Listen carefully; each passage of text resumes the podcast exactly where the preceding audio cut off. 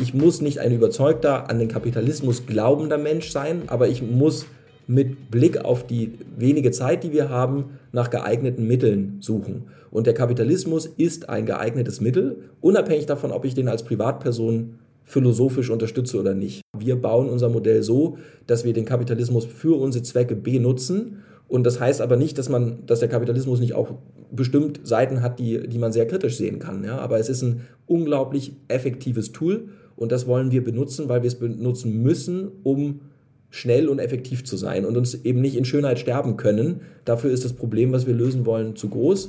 Bei uns geht es um Impact, um Effektivität und nicht ums Labern. Hallo und herzlich willkommen zu einer neuen Folge Strive Up Your Life.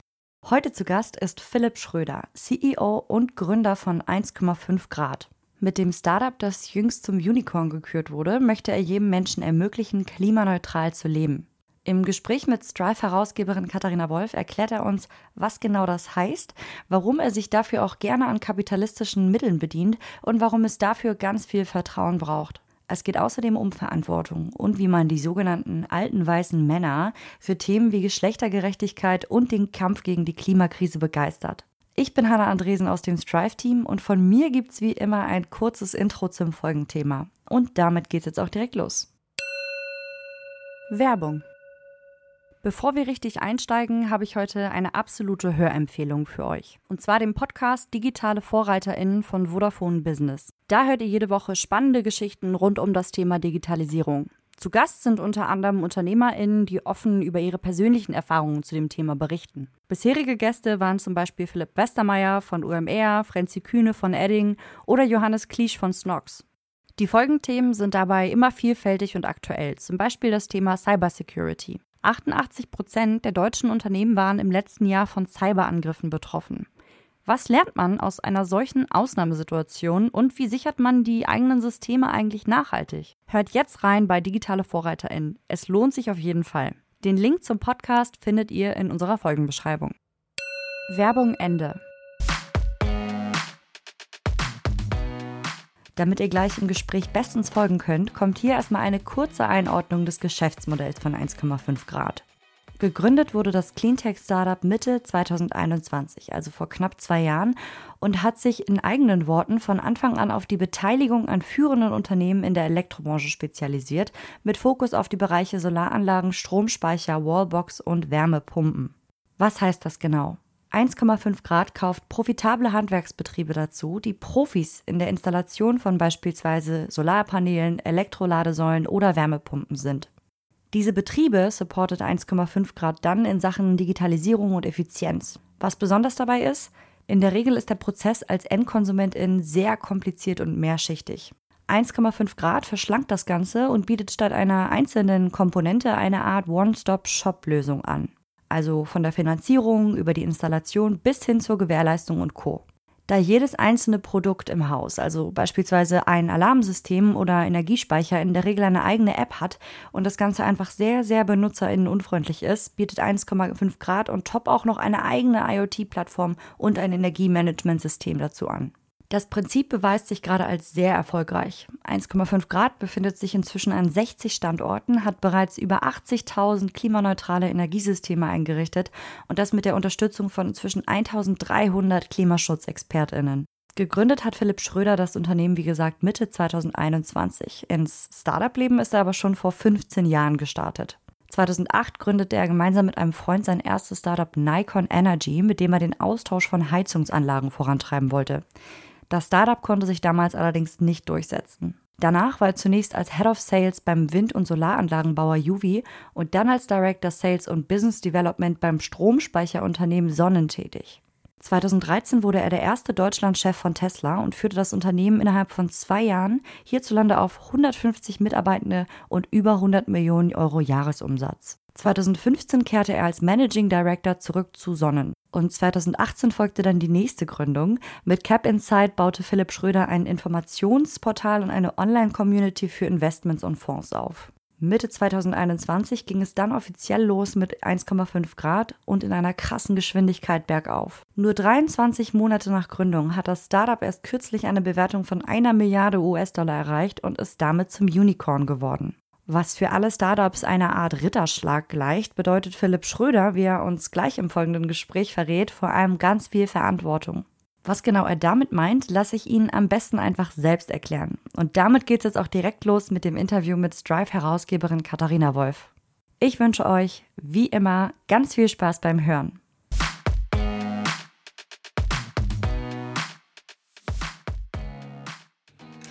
Hallo auch von meiner Seite und willkommen zu Strive Up Your Life. Ähm, lieber Philipp, herzlich willkommen an dich und toll, dass du da bist. Ähm, vielen Dank, dass du dir die Zeit nimmst. Danke, ich freue mich, dass ich da sein darf. Philipp, du hast ein Unternehmen gegründet, ähm, was sich einem echten Purpose-Thema verschrieben hat, nämlich ähm, die, nichts, äh, nichts Geringerem als der Rettung unseres Klimas.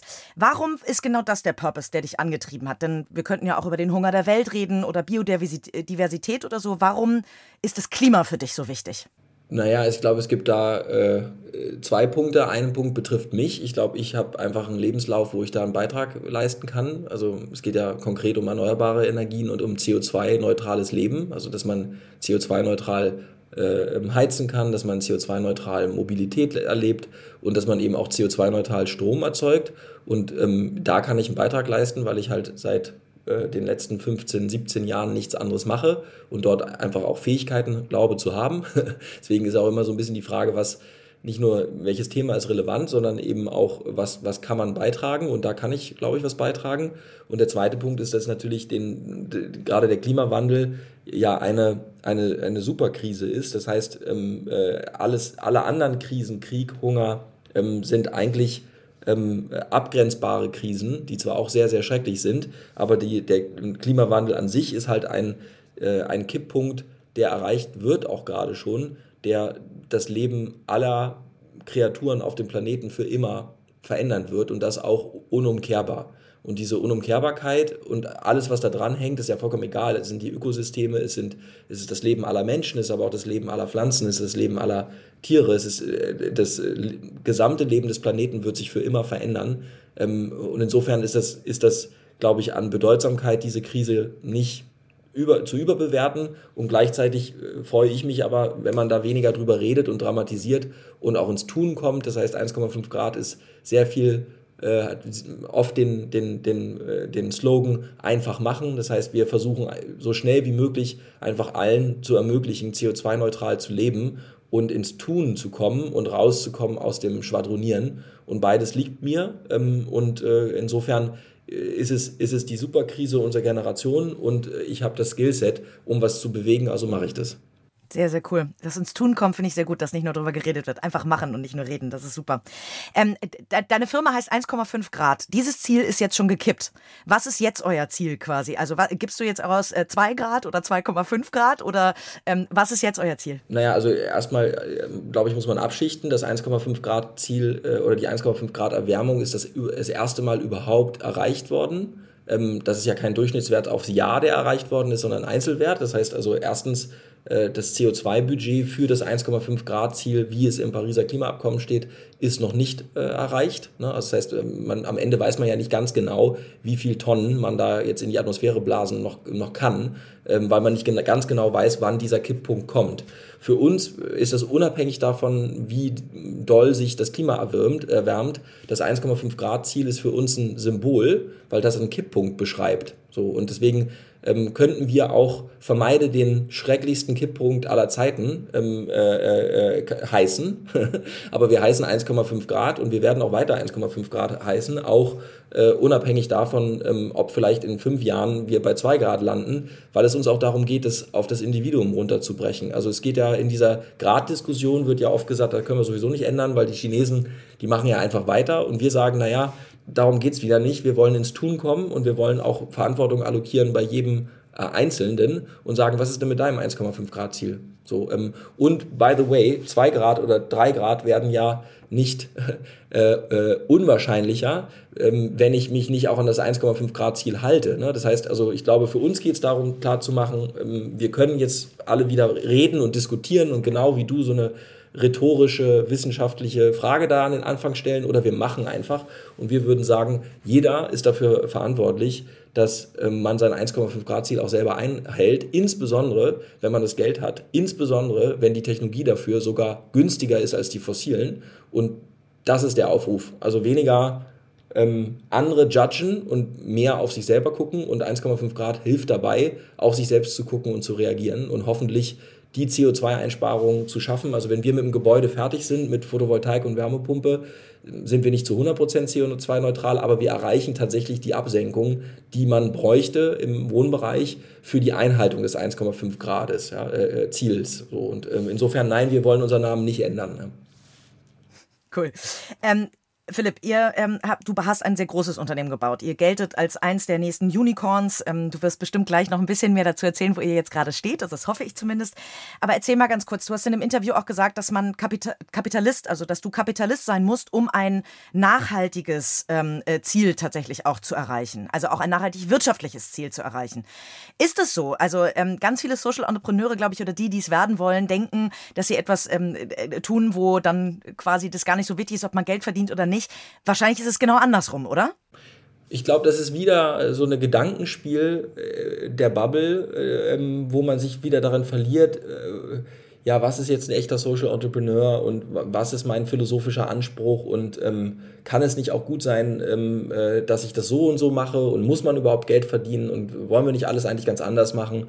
Ähm, das, diese Diskussionen sind für mich unerheblich auch mit Blick auf äh, das Ziel, was wir haben. Wir gucken nur nach geeigneten Mitteln. Das heißt, wir schauen einfach, okay, welche Technologie ist geeignet, um CO2-neutral zu leben? Ähm, was müssen wir tun, um äh, Millionen von Gebäude damit auszurüsten? Und ich muss kein, philosophisch nicht ein Kapitalist sein. Also ich muss selber nicht ähm, quasi an den Kapitalismus glauben. Aber ich würde sagen, wenn es geeignete, wenn ich nach geeigneten Instrumenten schauen muss, die jetzt verfügbar sind, die skalierbar sind, die wirklich in der Lage sind, massenhaft Wandel herbeizuführen und das so schnell wie möglich, dann nehme ich den Kapitalismus auch. Das heißt, man, ich muss nicht ein überzeugter, an den Kapitalismus glaubender Mensch sein. Ich glaube auch, dass diese Diskussionen wieder hypothetische Schwadronierdiskussionen sind, aber ich muss mit Blick auf die wenige Zeit, die wir haben, nach geeigneten Mitteln suchen. Und der Kapitalismus ist ein geeignetes Mittel, unabhängig davon, ob ich den als Privatperson philosophisch unterstütze oder nicht. Ja, und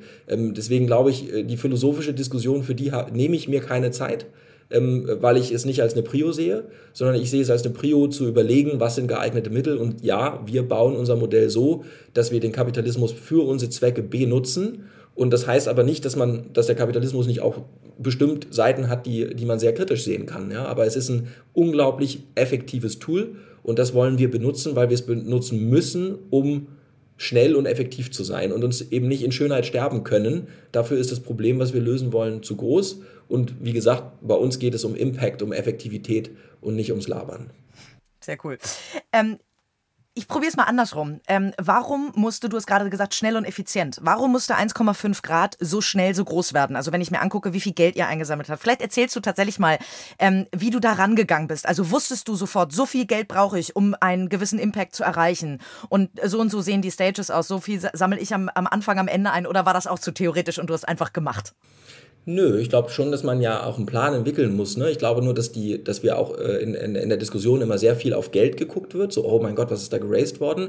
Ich glaube einfach, man muss mal auf die Mechanik schauen. Ne? Die Mechanik, die wir, die 1,5 Grad hat, ist eigentlich relativ einfach. Wir stellen uns wieder die Frage, wie kann man Millionen von Gebäuden klimaneutral betreiben? Also klimaneutrale Aircondition, äh, Heating, äh, aber auch die Mobilität schon mitdenken, also Charge Points mit reinbauen und eben natürlich Solaranlagen nutzen, um vor Ort Strom zu erzeugen, aber auch die insgesamt zu vernetzen, was wir ja auch machen. Und um, um das, das Endziel ist ja, dass alle Gebäude CO2-neutral betrieben werden und dass die idealerweise alle vernetzt sind miteinander, um eben die Volatilität von Wind und Strom, das sind ja die, äh, Entschuldigung, von Wind und Sonne, das sind ja die erneuerbaren äh, Stromgeneratoren, ähm, besser zu managen. Das ist das Endziel. So, da wollen wir hin. So, und äh, ähm, wenn wir da hin wollen, ist eben, guckt man jetzt, okay, gibt es die Technologie? Ja, die gibt es mittlerweile. Ja. Wir, das Team von uns hat ähm, äh, an diesen Technologien mitgearbeitet. Vor zehn Jahren war die Frage, geht das überhaupt? Kann man überhaupt ähm, CO2-neutralen Strom produzieren und ist der günstiger als fossil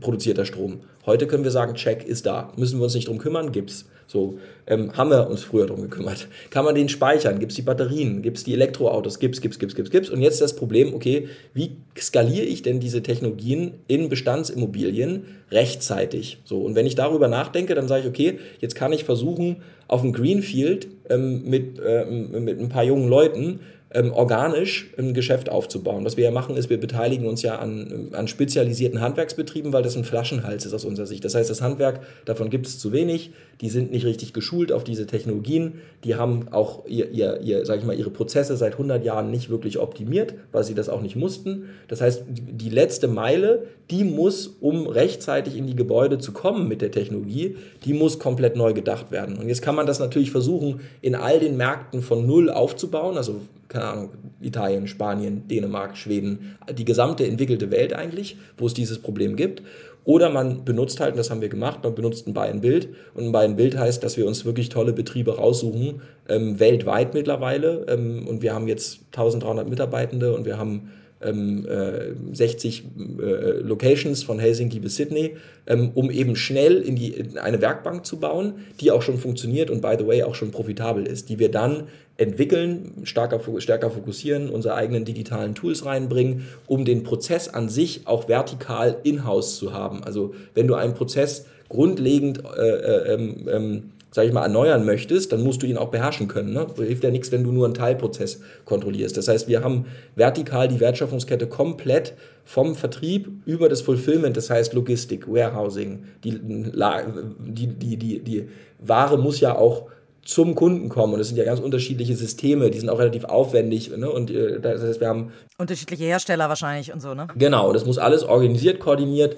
elektrisch geplant, Dachdecker, Elektriker, Heizungsbauer. Und das sind bis jetzt alles getrennte Welten. Und die haben wir alle in einen, in einen Mantel gebracht. Und unter diesem Mantel wird der jetzt vertikal integriert und optimiert auf einer Plattform. Und dafür haben wir wieder gesagt, okay, was was geht schneller und was hat eine höhere Aussicht auf Erfolg. In Deutschland ein Unternehmen zu gründen, was dann ähm, äh, äh weltweit erfolgreich wird. Ich guck dir mal tolle Unternehmen wie Enpal an.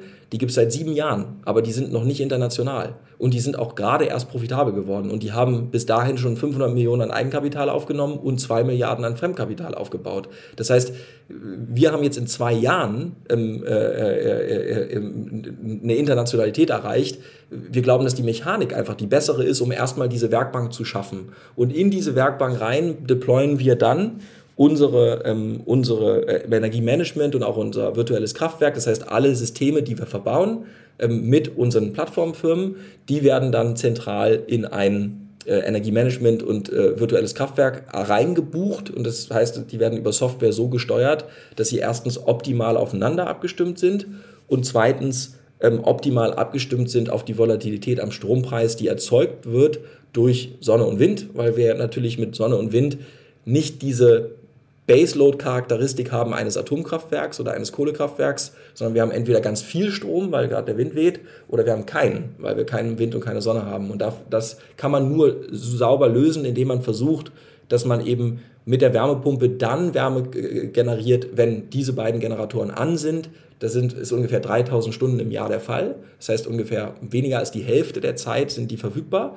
aber die sind sehr günstig. Ne? Und darauf das ganze äh, Portfolio äh, dieser Systeme, die wir bauen und die vernetzen, die werden eben optimiert auf diese ähm, Stromgeneratoren. Das senkt die Kosten für den Betrieb und macht sie eben noch CO2-neutraler, weil, oder nicht neutraler, sondern CO2-neutral, weil der niedrige Preispunkt korreliert bei den Erneuerbaren mit der, mit der wenigen CO2-Belastung. Ne? Wenn viel Wind und Sonne da ist, ist, das, ist der Netzstrom grün. Wenn wenig Wind und Sonne da ist, ist der Netzstrom schmutzig. Und das machen wir parallel. Und, äh, und das hat nichts damit zu tun, dass wir uns überlegt haben, wie viel Geld wir raisen wollen, sondern wir haben uns überlegt, was ist eine geeignete Strategie, um innerhalb von fünf bis zehn Jahren eine Plattform-Company zu bauen, die in der gesamten entwickelten Welt dieses Problem für Gebäudeeigentümerinnen und Gebäudeeigentümer lösen kann. Ne? Und ähm, äh, da haben wir uns für diesen Weg entschieden und ähm, glauben auch, dass der sehr, sehr gut ist. Und ja, wir haben äh, in der, im, im, im ersten, in der Series A haben wir 200 Millionen geraced, in der Series B haben wir jetzt ähm, äh, 430 Millionen geraced und die ist äh, zur Hälfte Eigenkapital äh, und zur anderen Hälfte ähm, ist das Geld Rückbeteiligung. Das heißt, wir machen eine Kapitalerhöhung, die äh, entsprechend dann auch Rückbeteiligung für Unternehmen einräumt, die Teil der Gruppe werden. Ne? Wir zahlen dann also, wenn wir eine Firma kaufen, zur Hälfte nicht immer zur Hälfte, aber äh, ungefähr zur Hälfte in Cash und zur anderen Hälfte ähm, beteiligen wir die Firmen unter. Die haben zwar keine Stimmrechte, aber die sind quasi wirtschaftlich mit uns dann Interessen allein. Ne? Und jetzt haben wir, wie gesagt, diese Series B gerade gemacht, sind auch jetzt Unicorn offiziell ähm, und das nach. Herzlichen Glückwunsch. Ja, ich glaube, die meisten verwechseln den Unicorn-Status mit irgendeinem Achievement. Ich glaube, der Unicorn-Status ist einfach nur ein Reminder, dass du jetzt noch mehr Verantwortung trägst. Ähm, und es ist schön für das Team ähm, als Meilenstein und als Anerkennung. Aber am Ende ist es auch da, ne, es ist auch dort ein, ein Nothing Burger. der sollte einen nicht ablenken von dem, was man vor sich hat. Und äh, by the way, um unsere Businessplan-Ziele zu erreichen, ähm, äh, wollen und müssen wir noch mal zwei Milliarden raisen. Ne? Das heißt also auch aus, aus Blick auf den Gesamtgeschäftsplan und das Ziel, was wir haben, ist das ein wichtiger Schritt, aber es ist immer noch einer der ersten Schritte.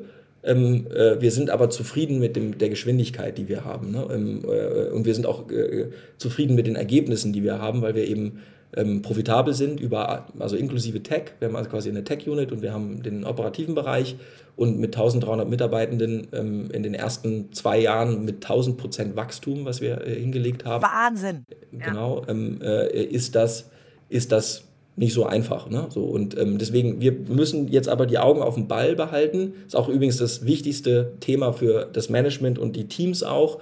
Ähm, wir fangen jetzt erst an. Und deswegen ist diese Frage oder wie, wie viel Geld raised ihr oder so, das ist nicht, die Frage ist ja auch wofür. Wir, wir raisen das am Ende ja nicht für eine Burn Rate, wir raisen das für äh, Investments in profitable Firmen. Das ist also eine Asset. So, und die ist da ja. und die machen wir nur noch besser. Das heißt, es ist ja nicht zu vergleichen mit einem Gorillas oder so, ja, die irgendwie äh, schnell eine hohe Bewertung bekommen, aber am Ende Burnrate-Finanzierung betrieben haben. Das machen wir nicht. Das ist, wir sind dann a different kind of animal und wollen auch ungern in diese Schublade gesteckt werden. Werden wir aber ab und zu, ne? Und ähm, äh, wir müssen jetzt auch aufpassen, dass wir nicht overhyped werden, sondern dass wir schön mit den Füßen auf dem Boden bleiben ähm, äh, und unserer, unserer Arbeit nachkommen. Und die ist Gott sei Dank super real, weil wir halt Heizkessel rausreißen den Öltank aus dem Garten rausgraben und eine Wärmepumpe reinlegen mit einer Solaranlage und die dann vernetzen in unser virtuelles Kraftwerk. Und das ist Haus für Haus die Beendigung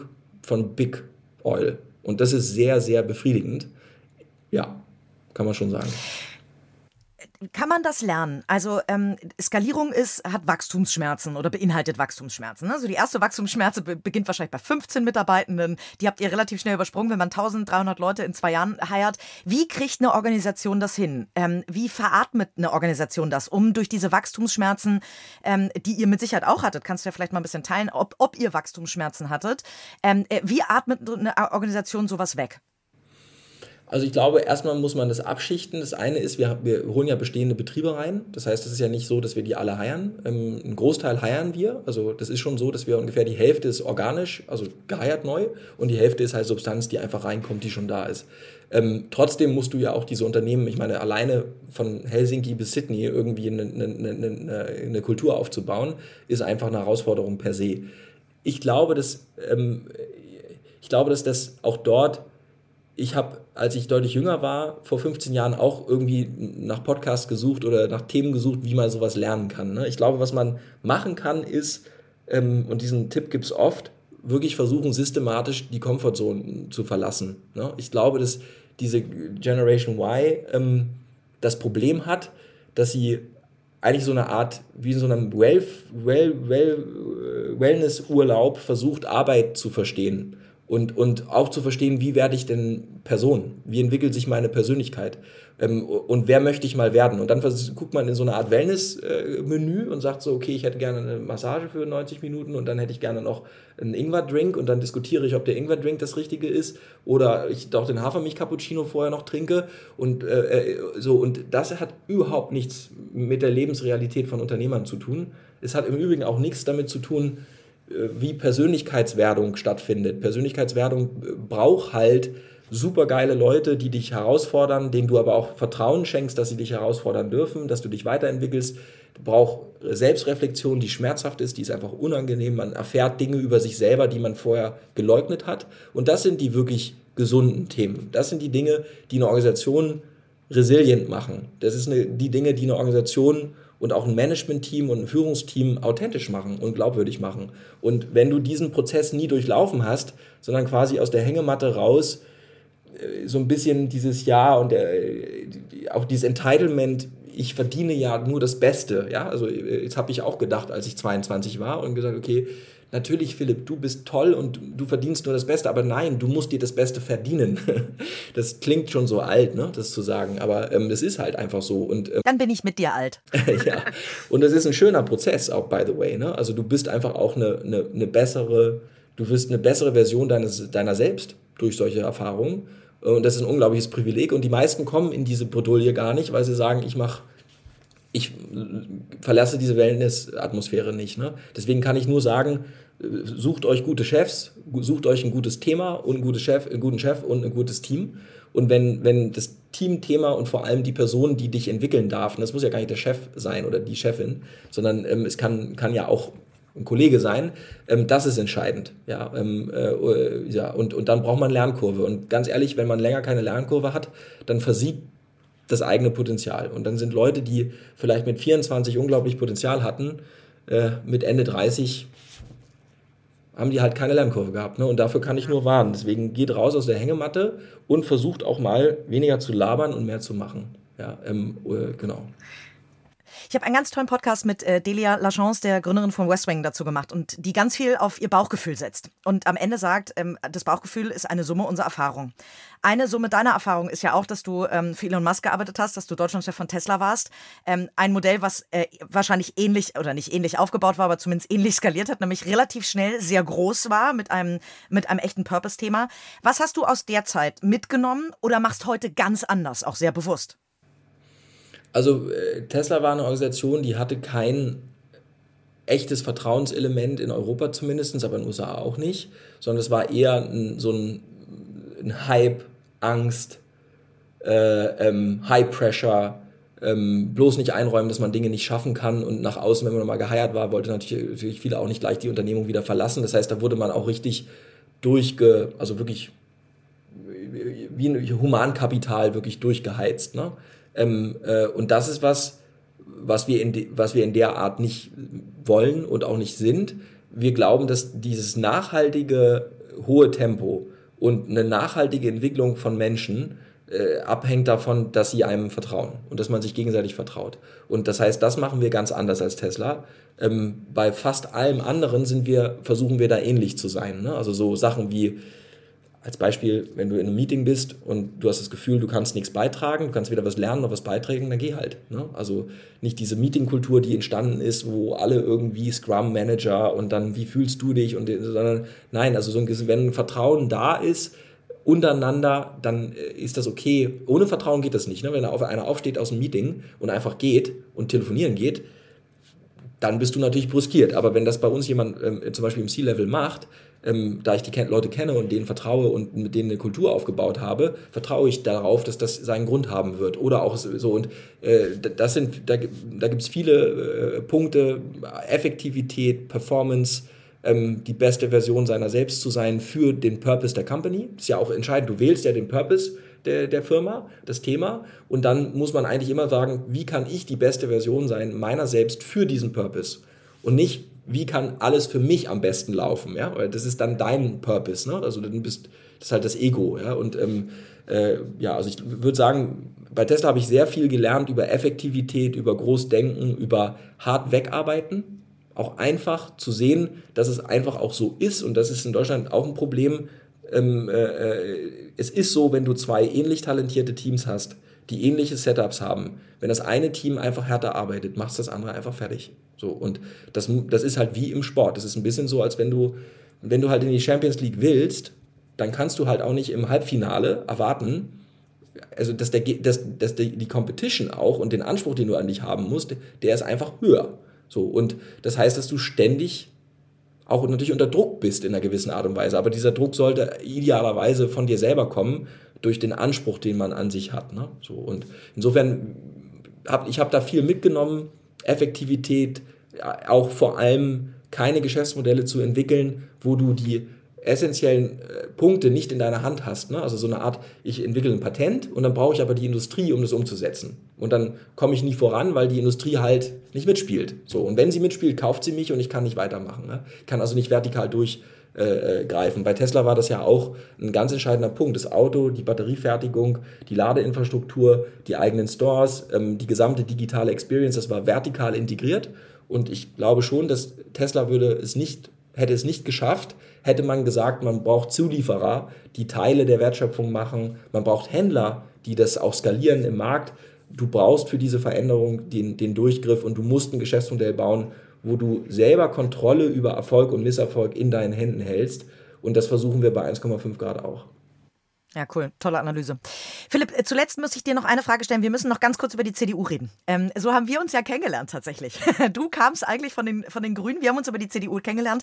Ich bin 2021 ausgetreten. Ähm, du hast, glaube ich, auch immer mal wieder gehadert. Warum? Du bist ja eigentlich, ähm, äh, würde man alles, was man von dir sieht, jetzt nicht sofort der CDU äh, äh, zuschreiben. Warum hast du dich bei der CDU engagiert? Ich glaube, dass der Kapitalismus wichtig ist für den Wandel, den wir vorantreiben. Das heißt ja nicht, dass ich notwendigerweise auf einer, in einer perfekten Welt Kapitalist wäre. So, ähm, ne, weil ne, so, ich halte es einfach für effektiv. Ich glaube, die größte Gefahr für das 1,5 Grad Ziel und ja, in Klammern, die Wahrscheinlichkeit, dass wir das global einreich, äh, ein, äh, einhalten, ist nahe Null. Ja? Aber es kann durchaus sein, dass die Europäer zumindest ihre Ziele noch schaffen und deswegen würde ich daran auch immer festhalten in der Verbalisierung, ähm, ist auch, dass, ne, dass die konservativ nationalen Regierungen, die es in Europa gibt oder überall gibt, dass die keinen Zugang zu diesem Thema finden. Und ähm, das ist für mich einfach ein Risiko. Ich bin in die CDU eingetreten, weil ich äh, gesagt habe, für mich, erstens kann ich da mehr tun, ähm, äh, äh, im Sinne äh, einer, einer, ähm, eines Impacts, den ich selber habe. Ist dem wirklich so? Da muss ich einmal ganz kurz einhaken, entschuldige. Hast du wirklich das Gefühl, dass du einen Impact in der CDU hinterlassen kannst? Ähm, ich, glaube, ich glaube, da kommst du jetzt mit deiner Erfahrung, dass das vielleicht nicht geklappt hat. Ich weiß es noch nicht, ne? aber ich glaube, wir haben die Klimaunion gibt es heute. Da ist mit, äh, mit Thomas Heimann, aber auch mit ähm, äh, äh, Wiebke Winter und anderen sind da wirklich gute Leute drin aus meiner Sicht, ähm, die auch einen eigenen Zugang formulieren. Und ich glaube, es ist ja also ein, der Versuch kann ja auch scheitern. Er, er macht aber aus meiner Sicht. Darf er ja auch. Ja, ja. und es, ja, weiß nicht, ob er es darf, in dem Fall nicht, weil wir es uns nicht leisten können. Aber den, äh, ähm, äh, ich glaube, es ist schon so, dass wir akzeptieren müssen in der Diskussion, dass der Klimawandel keine Parteizugehörigkeit hat. Und das Risiko, was wir gerade haben, das sehen wir auch bei den Heizungsgesetzen, ist, dass es ein Lagerwahlkampf wird. Und dass das wichtigste Thema äh, äh, der Welt, wie wir unseren Kindern diese Welt hinterlassen und ob wir da überhaupt noch leben können. Und im Übrigen auch alle Themen, wirtschaftlich, Migration, alles hängt da dran. Es ist eine absolute Vollkatastrophe. Und dort, das wäre ungefähr so, als hätte man, ich mache immer das Wiedervereinigungsthema, also äh, bei der Wiedervereinigung hat man es geschafft, das nicht in eine totale Lagerdiskussion zu, zu, bringen. Jetzt sind wir gerade dabei und ähm, ich habe die Sorge, dass wenn es zum Beispiel eine konservative Regierung wieder gibt, dass dann eben genau diese Reflexe kommen. Ne? Und ich würde zum Beispiel sagen, bei Christoph Ploss habe ich da versagt, ja, weil diese Reflexe kommen. Da sind viele in der CDU sind gekränkt äh, durch die Rechthaberei der Grünen. Ja? Ähm, die Grünen tun sich aber auch keinen Gefallen damit, der Sache keinen Gefallen, sich schon, aber der Sache keinen Gefallen damit, dass sie immer wieder für sich äh, quasi die moralische Deutungshoheit übernehmen. Ne? Und das ist für mich wichtig. Ich glaube, dieses Thema, jeder muss seinen Zugang dazu haben dürfen, über Heimat als Bauer, ob du als bayerischer Trachten, CSUler, das ist in deiner Heimat, in der du lebst, das ist deine Kulturlandschaft, um die es geht. Und wir müssen den Zugang zum Klimaschutz für alle möglich machen, weil nur dann tragen auch alle die Veränderungen mit. Und leider passiert gerade genau das Gegenteil. Ähm, und äh, äh genau, und deswegen bin ich in die CDU eingetreten treten, und ich glaube auch, dass die Klimaunion mittlerweile wirklich ein, hinter den Kulissen viel, viel, viel emotionale Substanz gebaut hat. Weil du musst dir ja mal überlegen, ich meine, du kannst es wahrscheinlich noch nachfühlen, für die CDU war das so, gerade für alte weiße Männer in der CDU, dass der Reflex ja auch war, jetzt nehme ich mal die, sie ihre Perspektive ein, ich bin auch bald alt und weißer Mann bin ich auch, also bald bin ich sie. Ähm, und äh, die Perspektive war ja, was ist denn die Möglichkeit für die, sich dort einzubringen? Die ist null. Schon alleine, weil du ein alter weißer Mann bist und bei der CDU bist, bei der ersten Annäherung an das Thema kriegst du sofort auf die Fresse. Du sofort gesagt, so nach dem Motto, du bist ein alter weißer Mann aus der CDU, du hast gar kein Recht, hier irgendwas zu sagen. Und das ist halt falsch. Ja, ein schwieriges Bild, ja. Ja, äh, und das ist aber so. Das ist definitiv so, auch in der Diskussion mit Fridays for Futures oder in der Diskussion auch mit den Grünen. Das ist, das Entitlement kommt da. Also das ist eine Entmündigung einer ganz, ganz wichtigen Bevölkerungsgruppe, die wir auch brauchen, by the way, und die übrigens auch de demokratische Legitimation hat und die die Hebel auch operativ in den Firmen und Unternehmen ja auch äh, umdenken äh, muss. Ne? Und deswegen ist es, glaube ich, wichtig, diesen Zugang herzustellen und zu sagen, hey, dann frame ich das halt als Heimatschutz. Ja? Und dann frame ich das halt als äh, äh, und Energiewende als Handwerksoffensive. Ne? Das ist ja natürlich auch, hat mit 1,5 Grad auch wieder zu tun. Ne? Es ist ja, sind, wir sind Handwerksbetriebe, es sind deutsche Jobs, es sind auch die Handwerker, da gibt es weniger Handwerkerinnen, das sind halt viele Männer im gehobenen Alter, die, die suchen auch ihren Zugang, die arbeiten daran jeden Tag. Ne? Und die, die finden sich auch nicht wieder in, in einer Fridays for Future Demo. Ja? Also, äh, äh, und deswegen merkst du es auch an meiner Response, das ist für mich ein emotionales Thema, weil ich einfach glaube, dass es falsch ist, dort auszugrenzen. Jeder hat Bezug zum Klimawandel. Und ähm, wir müssen, und jeder normal denkende Mensch muss man zugestehen, dass sie ihren eigenen Bezug finden und sich damit auch ein bisschen äh, profilieren sollen. Also mir, mir wäre es lieber, dass die CDU sagt, wir können Klimaschutz besser, weil wir machen das so. Ja, ähm, und wir gehen dann halt voll auf, keine Ahnung, deutsche Industrie und wir äh, Fiesmann und Weiland unterstützen ne, und äh, deutscher Maschinenbau und hast du nicht gesehen, ja, Wasserstoff ist immer so eine richtige dumme Diskussion, aber okay, different story. Ähm, äh, und die Grünen sagen dann halt, nein, für uns ist es aber auch wichtig, dass wir ähm, äh, weniger Fleisch essen. So, dann können die ja, ne, aber, äh, aber ich glaube, du verstehst meinen Punkt. Wir dürfen nicht in eine Situation kommen, wo wo man, wo viele Menschen aus, weil es ihnen die Klimakleber und die Grünen auf den Sack gehen, Parteien wählen, die den Klimaschutz dann verhindern, weil sie so polemisch Stimmen ein, einsammeln. Und ja, da, da helfen helfen wahrscheinlich Äußerungen von Herrn Merz auch nicht, dass jetzt das Gendern dazu führt, dass alle zur AfD gehen. Weil ich glaube, jetzt wählen auch nicht nur alle die AfD, weil ähm, äh, die, die, Grünen den Klimawandel wollen. Aber natürlich ist auch ein Fünkchen Wahrheit in dem Satz. Ne? Glaube, du, musst, du, musst, auch anerkennen, ja, ja. dass es einfach äh, ne, Menschen gibt, die das auch nicht cool finden. Ja? So, und ich glaube, äh, ähm, äh, wir, wir anerkennen ja auch, ähm, dass es Menschen gibt, die es äh, nicht cool finden, dass zum Beispiel äh, äh immer noch äh, äh, Schwule ähm, Probleme haben, bestimmte The Themen, äh, also ihr Leben zu leben. So und das ist auch, das ist der, so und, und, und dann gibt es aber sicherlich auch viele Lkw-Fahrer, ja, ähm, die in ihrer Kabine da hocken ähm, und sich die Frage stellen, ob wir noch alle Latten am Zaun haben mit unseren Diskussionen. Absolut. Eine Bubble-Diskussion, ja. Richtig, ja. Und, und, äh, und gar nicht nur mit der Gender-Diskussion, sondern auch mit der, und ich glaube, man Absolut. kann auch dort, muss auch dort sagen, wenn wir sagen, dass Einzelgruppen spezifische Interessen haben und spezifische Needs haben, auch emotional, ne, ähm, gehört zu werden und ihre Meinung zu vertreten, dann können wir das nicht nur selektiven Randgruppen, die wir mögen, zugestehen, sondern wir müssen es auch dem Arschloch zugestehen, der halt äh, aus Protest mal AfD wählt. Ich finde, das ist auch Demokratie, aber das, jetzt driften wir ab. Ja? Ähm, Aber es ist eine schöne, aber es ist eine schöne Diskussion. Ja, wir machen es einfach so in Zukunft, Philipp. Ähm, du du ähm, äh, versuchst weiter die weißen alten Männer davon zu überzeugen, äh, sich dem Klimawandel anzuschließen. Ich in Sachen Gleichberechtigung und irgendwann gründen wir unsere eigene Partei und ändern das System. Wer weiß. ich danke dir auf jeden Fall. Ich weiß, wie viel du zu tun hast. Ich danke dir ganz doll ähm, fürs Gespräch, für deine Zeit. Sage bis ganz bald und wünsche 1,5 Grad äh, nicht nur nach dieser tollen Finanzierungsrunde jetzt alles Gute, sondern einen ganz, ganz erfolgreichen und tollen Weg weiterhin. Vielen Dank und sorry fürs Abdriften, aber das musste mal raus. Sehr, sehr gerne. Das macht gute Diskussion aus. Vielen Dank, lieber Philipp. Katharina, tschüss.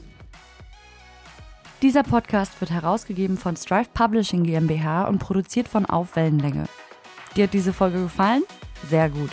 Dann abonniere unseren Podcast und gib uns, wenn du magst, eine Bewertung. Im besten Fall natürlich eine gute. Wir freuen uns außerdem sehr, wenn ihr unseren Podcast auf Social Media teilt und die Kanäle des Strive Magazine verlinkt. Bis zur nächsten Folge. thank you